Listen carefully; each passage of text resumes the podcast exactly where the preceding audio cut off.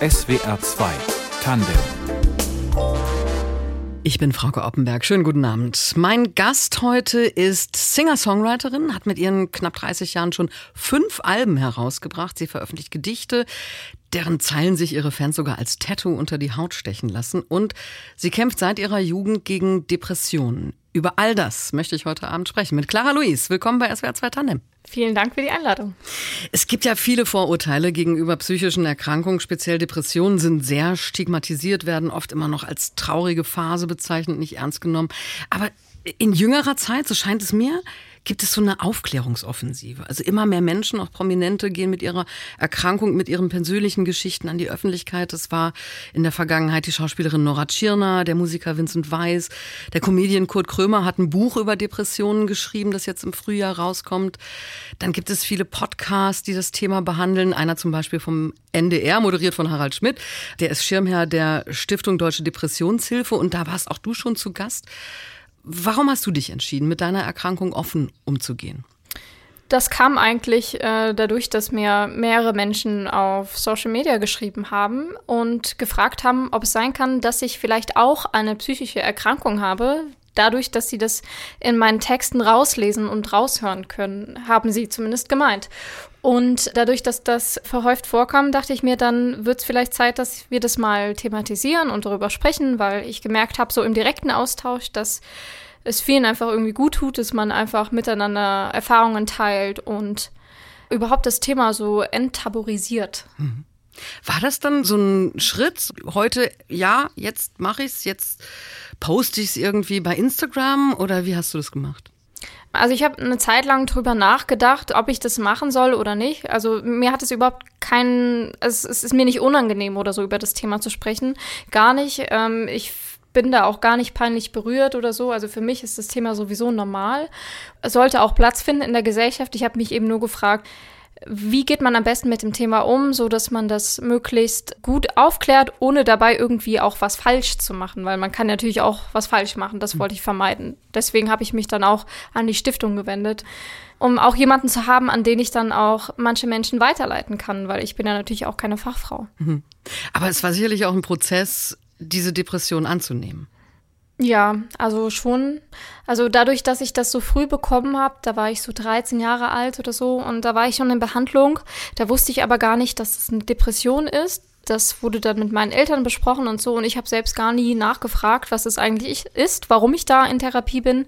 Es hat mir einfach gut getan. Und erst später, als ich dann selbstständig mal zu einer Therapie gegangen bin, so mit 19, 20 oder so, da wurde dann das äh, Wort Depression wurde dann erwähnt. Und hm. das war für mich irgendwie auch eine Erleichterung zu wissen, okay, da ist was, was ich mir nicht einbilde, sondern es gibt wirklich ein Problem und daran kann ich auch arbeiten. Über diesen Prozess sprechen wir heute Abend, aber natürlich auch über deine Musik, über deine Gedichte und welchen Einfluss deine Erkrankung auf deinen wirklich bemerkenswerten kreativen Output hat. Jeder fünfte Erwachsene leidet im Laufe seines Lebens an einer Depression. In Deutschland sind es über fünf Millionen. Eine von ihnen ist die Singer-Songwriterin und Poetin Clara Louise, die heute Abend mein Gast ist. Sie kommt aus Lahnstein, lebt mittlerweile in Salzburg und dort bist du auch jetzt im Moment. Wir sind miteinander verbunden über ähm, eine Leitung. Mhm. Wie geht's dir aktuell? Es geht mir sehr gut aktuell. Ich bin gut und frisch ins neue Jahr gestartet, habe viel vor dieses Jahr und fühle mich gut. Danke. Mhm. Wie sieht dein Leben denn aus, wenn du in einer depressiven Phase bist? Was macht die Krankheit dann mit dir? Ähm, also ich bin eine dieser depressiven Menschen, sage ich mal, die ähm, so gar nicht dem Klischee entsprechen. Also ich bin eher dann extrem aktiv und möchte so dagegen ankämpfen.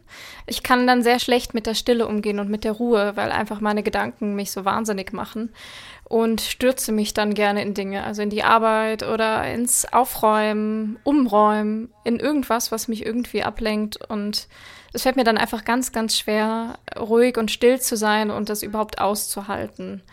Ähm, es ist sehr anstrengend. Ist es dann manisch? Nee, es ist nicht manisch zum Glück. Also mhm. ich denke dann nicht, dass ich irgendwie was kann oder so, was ich nicht kann. Es ist einfach so, dass ich ähm, mich einfach extrem ablenken möchte. Du hast das gerade schon erzählt, du warst ziemlich jung, als die Depression bei dir aufgetreten ist. Mit 13 war das schon. Wie kam es dazu? Gab es einen Auslöser? Äh, es gab keinen direkten Auslöser bei mir. Nee, also man kann das ja immer nur so wirklich irgendwie vermuten, woher das kommt. Also meine Eltern haben beide mit psychischen Erkrankungen zu kämpfen. Dann, also ist es wahrscheinlich auch irgendwie genetisch bedingt und natürlich dann auch, wie man aufwächst. Dann kommen natürlich noch äußere Faktoren auch dazu, die das Ganze vielleicht dann eher so triggern, wie die Schule oder Probleme in der Schule mit Freunden und so weiter. Aber es gab keinen konkreten Auslöser. Ich habe es eigentlich gemerkt dadurch, dass ich nicht mehr schlafen konnte. Ähm, das war so der erste Hinweis. Gut, aber das, das ist ja was, was dem einen oder anderen auch mal passieren kann, eine Schlaflosigkeit oder Probleme mit dem Schlafen. Wie seid ihr, wie sind deine Eltern und wie bist du dann darauf gekommen, dass es äh, vielleicht dann eine Depression sein kann? Ähm, wir sind einfach mal zum Hausarzt gegangen, weil diese schlaflosen Nächte einfach sehr lange anhielten und ich über ein Jahr lang oder so nur drei Stunden nachts geschlafen habe und halt eben auch zur Schule musste und dort gar keine, also nichts, keine Leistung mehr erbringen konnte. Ähm, und dann sind wir zum Hausarzt gegangen. Der hat mich dann abgecheckt und nichts Physisches gefunden und hat dann vorgeschlagen, mal mit einer Jugendtherapeutin zu sprechen. Da war ich dann und da war ich dann in therapeutischer Behandlung, bis ich dann aus Deutschland aus, also weggezogen bin. Welche Folgen hatte das? Du, du warst 13, also das, du bist da ein junger Mensch, mitten in der Pubertät, da versucht man sich selbst zu finden, seinen Platz zu finden und dann kommt so, so eine Erkrankung um die Ecke. Hm. Also für mich war das damals, es, dadurch, dass ich ja gar keinen Unterschied kannte. Ich dachte ich, das ist einfach so, wie ich bin und so, wie ich mich fühle. Dadurch habe ich mich auch in dieser Phase sehr hoffnungslos gefühlt, weil ich ja auch gar keine Aussicht daraus hatte, dass sich das jemals irgendwie wieder verändern könnte. Das war damals sehr, sehr schwer für mich auch, dass ich dass ich das nicht so richtig greifen konnte und auch gar nicht so viel über die Krankheit selbst wusste und da auch gar nicht wusste, dass es dann auch wieder besser werden kann. Das war schon, war schon ziemlich hart und ich war dann auch mal ein halbes Jahr gar nicht in der Schule, weil ich einfach gar nicht mehr konnte. Da wurde ich dann freigestellt, hatte ziemlich dunkle Gedanken und so. Das war schon, war schon sehr schwer. Aber du warst drei Jahre in Behandlung. Hat das mhm. denn gar nicht geholfen? Doch, auf jeden Fall. Es hat schon geholfen, aber das geht halt manchmal nicht so schnell, wie man sich das wünscht. Das ist so ein mhm. Prozess und ähm, oft ist es ja, wenn man dann in eine Therapie geht, dass es in der ersten Zeit vielleicht sogar etwas schlechter wird, weil man sich eben so tief und stark damit auseinandersetzt, bevor es dann wieder besser wird. Welche Unterstützung hast du damals bekommen? Also nicht nur von der Familie, sondern vielleicht auch von Freunden oder von Lehrern. Haben die deine Erkrankung ernst genommen, wenn du zum Beispiel auch ein halbes Jahr gar nicht in der Schule warst? Also meinen Freunden habe ich das damals gar nicht erzählt, weil ich hätte auch gar nicht gewusst, was ich denen da genau erzählen soll. Ähm, und meine Eltern waren auch ein bisschen überfordert, glaube ich, dadurch, dass sie ja selbst auch krank waren mit den Lehrern hatte ich kein gutes Verhältnis damals in der Schule. Also ich sage mal so, meine einzige Anker damals in der Zeit war eigentlich meine Therapeutin, die für mich auch irgendwie sehr, sehr wichtig war und dann auch alle wichtigen Entscheidungen für mich getroffen hat. Das war auch sehr wichtig, dass das jemand gemacht hat. Da hatte ich nicht so viel Halt leider in dieser Zeit. Ist aber ganz schön wichtig. also jetzt ist es besser, jetzt habe ich ein stabileres Umfeld als damals. Du hast damals äh, schon Musik gemacht und Gedichte geschrieben. Wie sehr hat dir das geholfen, dich dann mit dir selbst auseinanderzusetzen?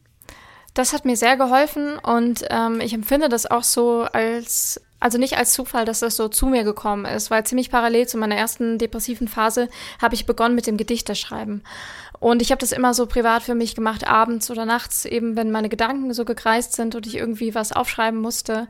Und habe die Texte immer für mich behalten, jahrelang, und habe das nie aufgegeben, das Gedichte schreiben. Und das Musikmachen hat mir immer das Gefühl gegeben, lebendig zu sein. Also war das schon immer wahnsinnig wichtig für mich, ob ich jetzt gerade krank war oder nicht. Ähm, einfach extrem wohltuend. Weißt du, worum es in den ersten Gedichten ging? Ist das was, was du heute rückblickend viele Jahre später dir noch durchlesen kannst und sagst, ah, ja, okay, aber das, so habe ich mich damals gefühlt? Also ich habe leider die ganzen Gedichte von damals nicht mehr. Ich habe die nicht gespeichert oder so. Ähm, ich weiß noch, wie mein erster Song hieß, den ich selbst geschrieben habe. Der hieß Empty Nights, also leere Nächte. Und das beschreibt eigentlich ganz gut, wie ich mich gefühlt habe. Also ziemlich leer und ähm, ja. Und vor allen Dingen schlaflos in den Nächten. genau, ja. ja.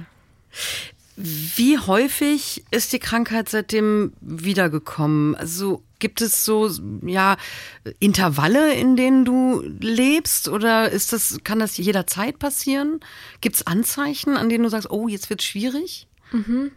Also ja, das waren eher so Intervalle. Als ich dann meine Therapie quasi beendet habe, die habe ich dann selbstständig beendet, weil ich dann umgezogen bin nach Österreich mit 17 und habe dann auch erstmal keine Therapie mehr gemacht, weil ich dachte, jetzt geht's mir gut und jetzt lebe ich erstmal woanders und dann brauche ich das alles nicht und habe dann ziemlich viel und ziemlich lange die Sachen so mit mir herumgeschleppt, ohne noch was damit anzufangen, mit meinen Problemen oder ja, Gefühlen, die irgendwie nicht verarbeitet waren. Und habe dann so mit 19, 20 habe ich dann gemerkt, okay, jetzt geht's mir doch wieder schlechter. Dann habe ich erstmal versucht, selbst irgendwie dagegen was zu unternehmen, habe versucht, mehr Sport zu machen, die Klassiker, die man dann halt auch gesagt bekommt und, und mehr an die frische Luft zu gehen und so. Habe dann aber gemerkt, okay, das hat damit eigentlich recht wenig zu tun, bis ich dann irgendwann an dem Punkt war, wo ich dachte, okay, ich komme hier einfach selbst nicht mehr weiter und habe dann selbst ähm, mir eine Therapeutin gesucht und bin seitdem dort in Behandlung und das war auch sehr wichtig. Äh, hätte das durchaus auch schon früher starten können. Ja. Jetzt hast du es gerade schon gesagt, du bist mit 17 von zu Hause ausgezogen nach Österreich, mhm. nach Salzburg. Da lebst du ja auch immer noch. Du hast dein Abitur geschmissen. War dieser Schritt etwas, was du trotz deiner Erkrankung gemacht hast? Oder vielleicht auch einer, den du gegangen bist, weil du dich früh mit dir selbst und deinen Wünschen und Bedürfnissen auseinandergesetzt hast? Mm, ich denke beides. Also ich hatte tatsächlich immer den Wunsch, mal irgendwie woanders zu leben. Also zumindest woanders als in der kleinen Heimatstadt, wo ich aufgewachsen bin, in Lahnstein. Und hatte auch nie wirklich so einen Plan, was ich mit meinem Abitur anfangen würde. Deswegen bin ich da ziemlich naiv dann einfach von der Schule abgegangen nach der 10. Klasse und dachte, dann ziehe ich halt nach Österreich und schau mal, was ich da so mache. Hab dann als Werbetexterin ziemlich lang gearbeitet und mich immer so durchgeschlagen mit verschiedenen Jobs und parallel immer Musik gemacht, bis dann irgendwann die Gedichte kamen. die Bücher. Musik schreibst äh, du, Gedichte schreibst du, du hast also einen bemerkenswerten Output, fünf Musikalben, vier Gedichtbände, ein, ähm, eine Kurzgeschichte. Mhm. Und du wirst erst in diesem Jahr 30. Ja. Wirklich erstaunlich. Und über deine Arbeit als Künstlerin sprechen wir gleich weiter hier in SWR 2 Tandem. Und zwar nach Musik von dir. Das ist Enough is Enough von Clara Louise.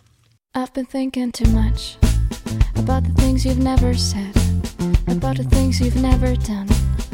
When I was too young, I was longing for love, so I made it all up. A hero in my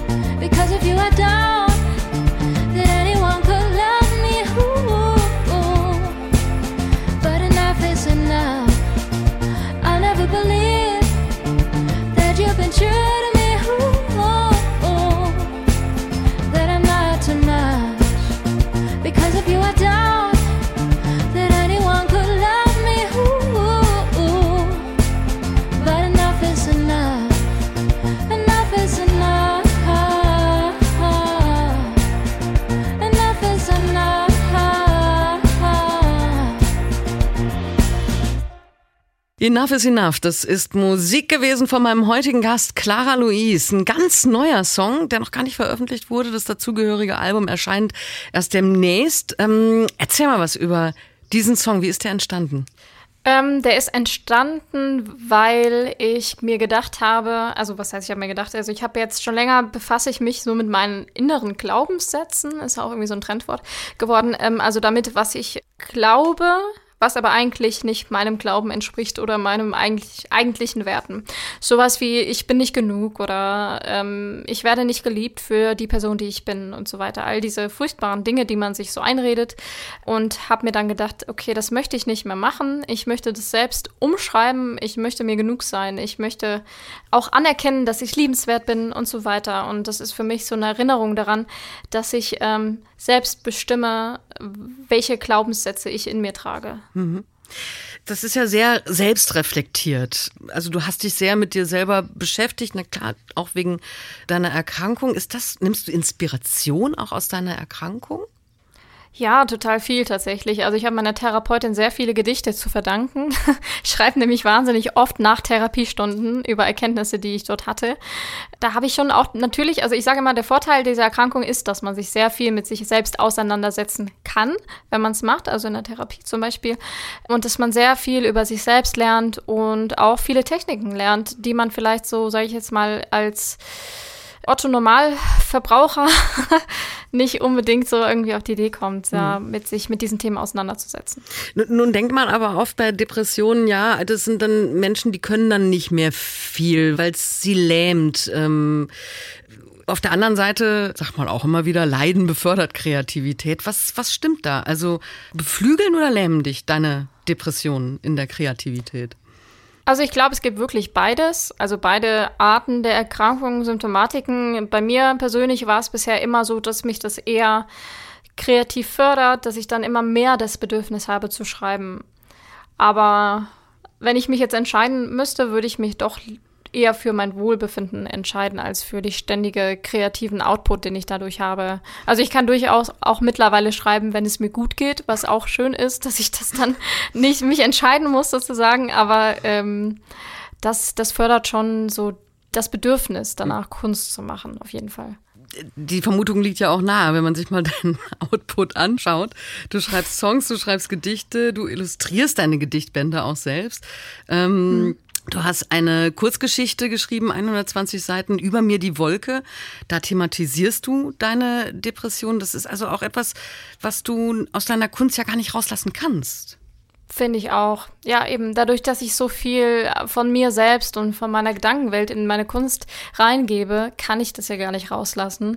Und für mich ist es ja, ich muss das jetzt mal ganz egoistisch aussprechen, also für mich ist es einfach auch so wohltuend, diese Dinge loslassen zu können und freue mich umso mehr, wenn andere Menschen vielleicht auch irgendwie was davon haben und das vielleicht auch in irgendeiner Form positiv verarbeiten können, dann ist das ja quasi eine Win-Win-Situation.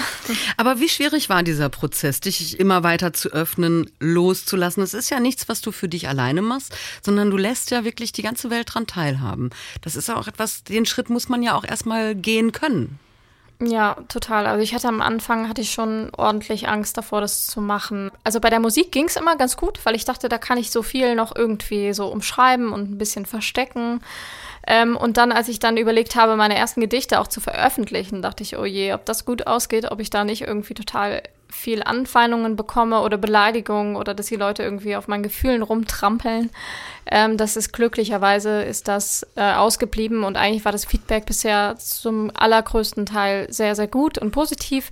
Und da kann ich auch ganz gut mit manchen Kommentaren auch umgehen. Neulich habe ich mal eine Nachricht bekommen von einem Abiturienten, der meinte, wegen deinem Dichtzwang muss ich jetzt äh, deine Gedichte äh, interpretieren jetzt bei meiner Abiturarbeit und so. Das fand ich dann ganz lustig. Da haben wir noch gescherzt. Ja, aber das meiste ist eigentlich ganz positiv. Ist ein bisschen Understatement, dass sie ganz gut ankommen, die Gedichte. Also sind Bestseller, deine Gedichtbände. Du hast auch einen sehr erfolgreichen Instagram-Account mit über 200.000 Abonnenten. Auch da teilst du deine Gedanken mit so kurzen Texten, Aphorismen. Ich zitiere mal. Aus mir heraus kann nur Schönes wachsen, wenn es auch in mir drin leuchtend schön ist. Oder wirklich frei ist der, der sich immer wieder bewusst für seine eigenen inneren Freiheiten entscheidet. Ähm, du kriegst da Tausende von Likes auf solche Sätze. Wie wichtig ist dir so ein Feedback dann in den sozialen Medien? Mm, also ich würde lügen, wenn ich jetzt sagen würde, ich schaue gar nicht darauf, wie viel Likes so ein Post auch bekommt. Das ist irgendwie auch so eine Krankheit, die man da entwickelt auf Social Media. Ähm, aber es ist trotzdem oft immer noch für mich sehr erstaunlich, dass das so viel Feedback bekommt und dass sich doch so viele Menschen auch damit auseinandersetzen können oder identifizieren können. Also das ist schon immer eine Überraschung. Es gibt ja sogar Menschen und davon gleich mehrere, die sich diese Sätze dann als Tattoos unter die Haut stechen lassen. Du wirst diese Menschen also für immer begleiten. Ja, es ist unglaublich toll und schön und ich freue mich da immer riesig drüber, wenn ich solche Fotos geschickt bekomme. Und dadurch, dass ich selbst auch einige Tattoos habe, weiß ich ja auch, dass, dass, dass man sich das schon gut überlegt, im besten Falle, was man sich da auf die Haut stechen lässt. Ähm, das bleibt für immer, wie du schon sagtest. Äh, das ist schon eine große Ehre. Hm. Dein jüngstes Album Verbunden kam 2020 raus. Dein fünftes Album, von dem es hieß Du würdest zum ersten Mal deine Lyrik und deine Musik miteinander verbinden. Ich habe das aus irgendeinem Pressetext und das hat mich ein bisschen stutzig gemacht, weil klar, es gibt auf diesem Album zum ersten Mal auch einen gesprochenen Text, ein Gedicht, das du also vorträgst, während deine Band dich begleitet, aber kann man das wirklich so trennen? Also Gedichte auf der einen Seite, Songtexte auf der anderen? Sind deine Texte in den Songs denn nicht eigentlich auch Gedichte? Ja, das ist eine sehr gute Analyse, finde ich. Darüber habe ich noch gar nicht nachgedacht. Ja, wahrscheinlich schon. Kann man schon so sagen. Also es ist schon für mich irgendwie, trenne ich das schon voneinander. In dem Sinne, dass ich immer mit der Absicht, ein Gedicht zu schreiben, ein Gedicht schreibe oder mit der Absicht, einen Song zu schreiben, den Songtext schreibe. Ähm, habe das dann bei dem letzten Album zum ersten Mal äh, versucht, wirklich bewusst miteinander zu verbinden. Aber natürlich kann man wahrscheinlich auch aus den allermeisten Gedichttexten auch Songs machen und andersrum. Aber wann ähm, wird das hat schon miteinander zu tun. Gut, aber wann wird ein, ein Gedanke, eine Idee bei dir zu Musik und wann wird sie zu einem Gedicht? Bei der Musik ist immer zuerst die Musik in meinem Kopf. Also zuerst die Melodie oder die Gitarrenakkorde und dann kommt erst der Text. Das macht eigentlich den Unterschied. Und bei einem Gedicht fallen mir meist dann irgendwelche Zeilen ein und dann schreibe ich den Text. Hm. Von diesem Album verbunden hören wir jetzt einen Song. Das ist Deine Heimat. Wovor hast du Angst, dass du mich nicht halten kannst? Dass du irgendwann verlierst und deshalb lieber nicht riskierst. Ich könnte deine sein, lass mich in dein Herz hinein, wirf deine Sorgen über Bord, verlasse deinen sicheren Ort. Lass mich deine Heimat sein. Lass mich deine Heimat sein. Bleibst du bei mir heute Nacht? Ich hab Geschichten mitgebracht. Möchte dir jene erzählen und mich in deine Arme legen.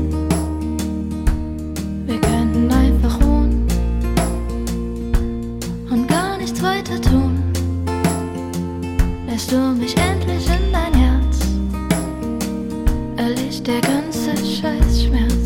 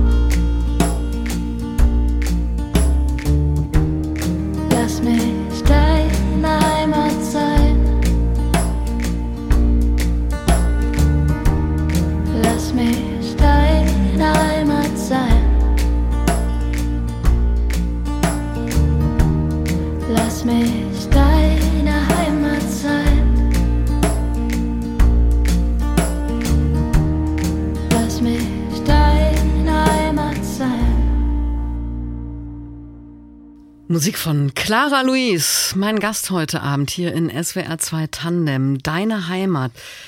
Du kommst aus Rheinland-Pfalz, aus Lahnstein, lebst aber in Salzburg, seit du 17 bist. Was bedeutet dir Heimat? Wo ist für dich Heimat? Ja, gute Frage. Das habe ich mich auch sehr lange selbst gefragt und bin eigentlich immer wieder zu dem Entschluss gekommen, dass das für mich mehr ein Gefühl ist als ein Ort tatsächlich. Also ich fühle mich äh, sowohl in Deutschland generell als auch in Salzburg irgendwie zu Hause. Also Heimat ist für mich so so mein engster Umkreis, würde ich sagen. Also die, die Menschen, die mir am meisten bedeuten, das ist für mich eigentlich Heimat. Meine Großmutter hatte zu ihrer, ja, ihrer Heimat, also ihrer Herkunftsheimat immer alte Heimat gesagt. Die ist also auch äh, umgezogen in ihrem Leben und sagte dann immer, wenn sie zurückkam, in die alte Heimat. Hast du Verbindungen in die alte Heimat? Ja, also äh, meine ganze Familie lebt noch in der alten Heimat und äh, auch einige Freunde aus dieser Zeit, mhm. die ich dann auch immer mal wieder besuche, ja. wenn ich dort bin. Aber was hat Salzburg, was andere Städte nicht haben? Also ich bin der Liebe wegen nach Salzburg gegangen. Das war eigentlich der Grund. Und naja, es ist wunderschön. Also wer mal hier war, der wird wahrscheinlich wissen. Es, mhm. äh, also ich lebe jetzt mittlerweile an einem See und es ist einfach sehr beruhigend. Die Berge, die Seen, es hat einfach so eine Ruhe, die ich sehr genieße. Wie beflügelt die Stadt deine Kreativität?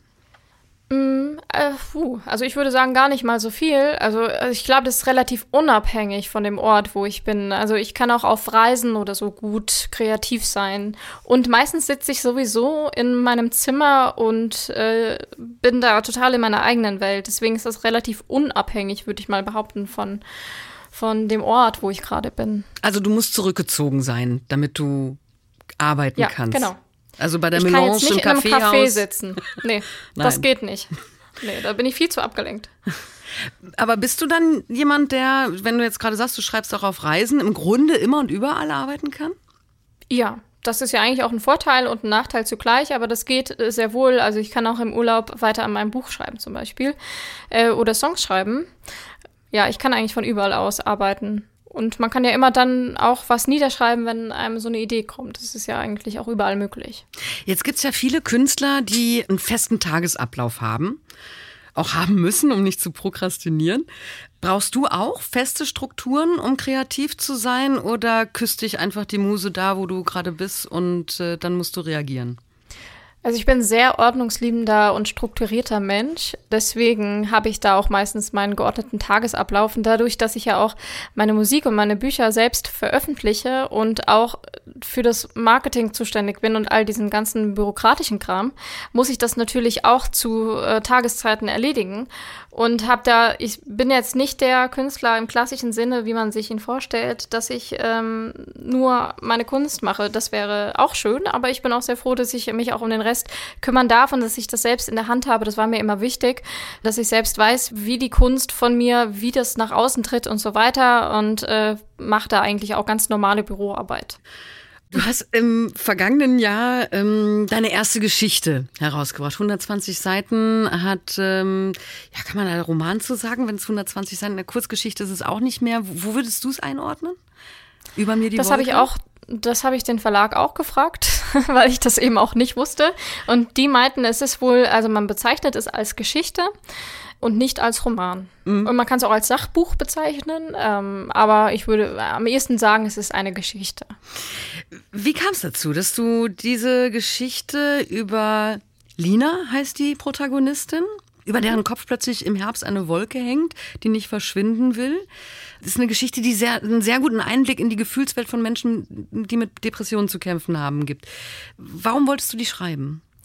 Das ist eigentlich eine ganz eine Idee gewesen, die zufällig entstanden ist. Ich saß mit der Lektorin von dem Verlag in einem Café in Hamburg und wir haben gesprochen über Bücher schreiben und was man da machen könnte. Bislang hatte ich ja nur Gedichtbände veröffentlicht und nur. da kamen wir ja, also ausschließlich, nicht nur. Und dann haben wir über über die Stiftung gesprochen, mit der ich zusammenarbeite, mit der Stiftung Deutsche Depressionshilfe und so. Und dann hat sie mir auch von ihrer Familiengeschichte erzählt, also diese Lektorin und was sie so kennt aus dem, also mit psychischen Erkrankungen, wen sie, wen sie da so kennt, was sie da für Erfahrungen hat. Und dann saßen wir da und ich sagte, wieso schreibe ich nicht einfach mal ein Buch, was dieses Thema auch irgendwie behandelt? Vielleicht nicht, also ich möchte jetzt kein Fachbuch schreiben, das, das bin ich einfach nicht, kann ich ja gar nicht. Wäre Unsinn, wenn ich das machen würde. Ähm, aber vielleicht kann ich eine Geschichte schreiben, die das Thema umschreibt. Und, und dann habe ich das gemacht. Eine sehr bildhafte Geschichte geworden, eben diese dunkle Wolke, die da über dem Kopf hängt und nicht weggehen will. Wie geht Lina mit dieser Wolke um? Erzähl ein bisschen was von der Geschichte. Also, ja, Lina wacht ja eines Morgens auf und fühlt sich schon komisch und anders und schaut dann in den Spiegel und sieht dann diese graue Wolke über sich und versteht das erstmal überhaupt nicht und versucht dann aber auch erstmal diese Wolke zu ignorieren, weil sie ja eigentlich gar keine Zeit hat, sich jetzt um diese Wolke zu kümmern. Also geht sie ganz normal zur Arbeit, trifft sich mit ihren Freunden, aber es fällt ihr alles viel, viel schwerer als sonst.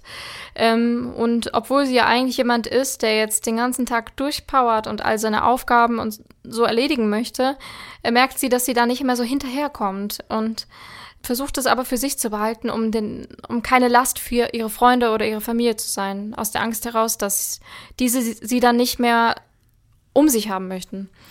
Und dann wird sie auf eine Reise geschickt, mhm. ähm, von jemand Unbekannten zuerst und erfährt dann auf dieser Reise, wie sie mit der Wolke umgehen kann. Und da spielen natürlich andere Menschen eine ganz große Rolle, die ja. ihr dabei helfen. Eine hoffnungsvolle Geschichte für dunkle Tage, so lautet der Untertitel. Was willst du bei anderen mit dieser Geschichte bewirken oder was möchtest du generell bewirken, wenn ich lese hoffnungsvolle Geschichte? Also du möchtest schon Menschen Mut geben, sich dem zu stellen, ähm, damit umzugehen? Ja, genau. Also das ist eigentlich das, was ich mir am meisten wünsche. Was ich mitteilen kann, ist das Thema Hoffnung. Ähm, einfach weil ich weiß aus meiner ersten depressiven Phase in der Jugendzeit, dass ich da so gar keine Hoffnung hatte und nichts, an dem ich mich halten konnte. Und dass es auch sehr schlecht enden kann. Und ich möchte das andere Menschen wissen, dass ich diese Erfahrung gemacht habe, dass egal wie schlimm die Situation ist und wie aussichtslos das erscheint, dass es immer wieder besser wurde. Auch wenn es manchmal ewig gedauert hat. Aber wenn man durchhält, dann wird es irgendwann wieder besser und dann weiß man auch wieder, warum man so lange ausgehalten hat. Und das liegt mir sehr, sehr am Herzen ähm, und das möchte ich eigentlich immer wieder vermitteln, dass es immer wieder besser wird. The smoke in the air couldn't hide my shame. Saw it lit up on that silver screen.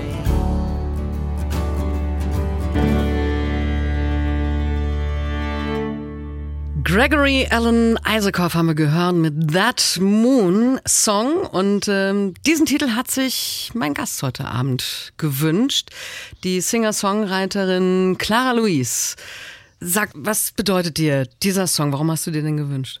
Mm, also wenn ich den Song höre, dann geht mein Herz auf. Ich liebe diese Streicher an dem Song und bin großer Fan von Gregory Alan Isaacoff. War schon auf einem Konzert und mag seine Lieder extrem. Er ist sehr, sehr poetisch und sehr außergewöhnlich. Hm. Ja. Deswegen habe ich den Song gewählt, weil ich dachte, man hört das nicht so oft. Aber es muss gehört werden. In der Tat, vielen Dank, dass du uns mit ihm bekannt gemacht hast. Ähm, sehr gerne. Wir wollen ein wenig noch über deine Erkrankung sprechen, deine Depression, die du öffentlich gemacht hast, eben um auch anderen Mut zu machen und über Depressionen aufzuklären. Welche Vorurteile begegnen dir eigentlich am häufigsten? Mm, also mir persönlich sind gar nicht so viele Vorteile begegnet. Also am meisten, als es dann darum ging, dass ich eventuell ein Antidepressivum zu mir nehme, da habe ich die meisten Vorurteile gehört, im Sinne von, das macht abhängig und das verändert die Persönlichkeit, das brauchst du gar nicht, du bist ja gar nicht so traurig und so. Also das habe ich schon dann viel gehört und da habe ich mich dann auch viel mit auseinandergesetzt und es war tatsächlich sehr, sehr wichtig für mich, dass ich es genommen habe. Es hat mir sehr gut getan. Natürlich ist es nicht für jeden das Richtige, ähm, muss man auch an dieser Stelle sagen. Da muss man natürlich auch immer mit den Fachmenschen sprechen und das ausarbeiten, die da irgendwie, ja, ausgebildet sind. Hm. Aber für die äh, bei der Depression selbst weiß ich von vielen anderen Menschen, dass sie sagen, ähm, dass sie oft gehört bekommen, ja, du machst ja, du weißt nicht, du bist ja, du bist, du hast ja alles im Leben, dir geht's doch gut, du hast äh, Kinder, eine Familie, du hast einen guten Job, vielleicht musst du einfach mehr Sport machen oder mehr lachen. Das sind halt so lieb gemeinte Tipps, die dann halt aber auch sehr verletzend sein können, weil man natürlich einfach selbst gar nicht so viel in der Hand hat am Beginn so einer Erkrankung, um diesen Gefühlszustand zu verändern. Ja, reiß dich mal zusammen. Ist, glaube ich, auch so ein Schlag ins Gesicht, oder? Ja, total. Total, weil natürlich, das ist ja auch das, was man mit aller Kraft versucht, warum es dann meistens auch so schlimm wird, weil man eben denkt, man muss das irgendwie selbst ausbaden und man ist ja, ja irgendwie selbst reingekommen. Man macht sich manchmal oder oft wahrscheinlich auch Vorwürfe dafür, dass man in dieser Situation ist. Und genau das muss man dann erstmal wieder lernen, dass es halt Humbug ist und dass niemand was dafür kann, dass er diese Erkrankung bekommt, die ja auch im Körper und im Gehirn nachzuweisen ist. Also es ist ja wirklich gar nichts, was man sich einbildet. Eine gute Kollegin von mir, Sonja Koppitz, hat ähm, einen Podcast, in dem sie auch ihre eigene depressive Erkrankung thematisiert und die sagt immer, jeder, der eine Psyche hat, kann psychisch krank werden. Also jeder. Ja. Warum denken so viele trotzdem, aber ich doch nicht? Äh, ich glaube wahrscheinlich, weil das immer noch so ein bisschen behaftet ist mit dem Bild, dass man denkt, man ist dann irgendwie bekloppt oder irre oder so, was man dann auch mal gerne sagt. Oder man sagt ja auch immer noch Irrenhaus zum Beispiel zu einer Psychiatrie, was ja total Wahnsinn ist, weil es extrem beleidigend ist und äh, weil es natürlich extrem viele Formen der psychischen Erkrankung gibt. Und die Psyche ist ja sehr vielseitig, wie der Körper auch. Und Körper und Psyche haben auch was miteinander zu tun und arbeiten zusammen sozusagen. Ähm, da muss man, muss, muss mal mit den Klischees, muss da mal irgendwie, die müssen mal aufgelöst werden, finde ich. Gerade jetzt in der Pandemie gibt es ja viele Menschen, denen auch eine psychische Erkrankung droht, weil diese Situation auch schwierig ist, äh, um damit umzugehen. Was rätst du denen, die jetzt vielleicht merken, oh, da, da, da wird es jetzt schwierig, ich komme jetzt irgendwie nicht mehr so klar? Ach, also wenn man das das Gefühl hat, dass man selbst nicht mehr gut damit zurechtkommt, würde ich immer sagen, dann kann man doch einfach also was heißt einfach? Einfach ist es überhaupt nicht, aber dann kann man ja zu der Hausärztin oder zu, zu, dem Hausarzt gehen, dem man vertraut und das Thema mal ansprechen und da so eine Einschätzung bekommen und dann ähm, überhaupt das Thema mal anzusprechen mit einer neutralen Person. Das finde ich immer ganz gut, weil oft, wenn man, also natürlich, wenn man ein gutes privates Umfeld hat, ist das sehr, sehr viel wert, aber das sind ja auch alles keine Fachleute und da können eben auch solche Sätze fallen wie, ach, das haben wir jetzt alle, wir, uns geht's ja allen nicht so gut oder es gibt anderen Menschen, denen geht's doch viel schlechter als uns oder dir.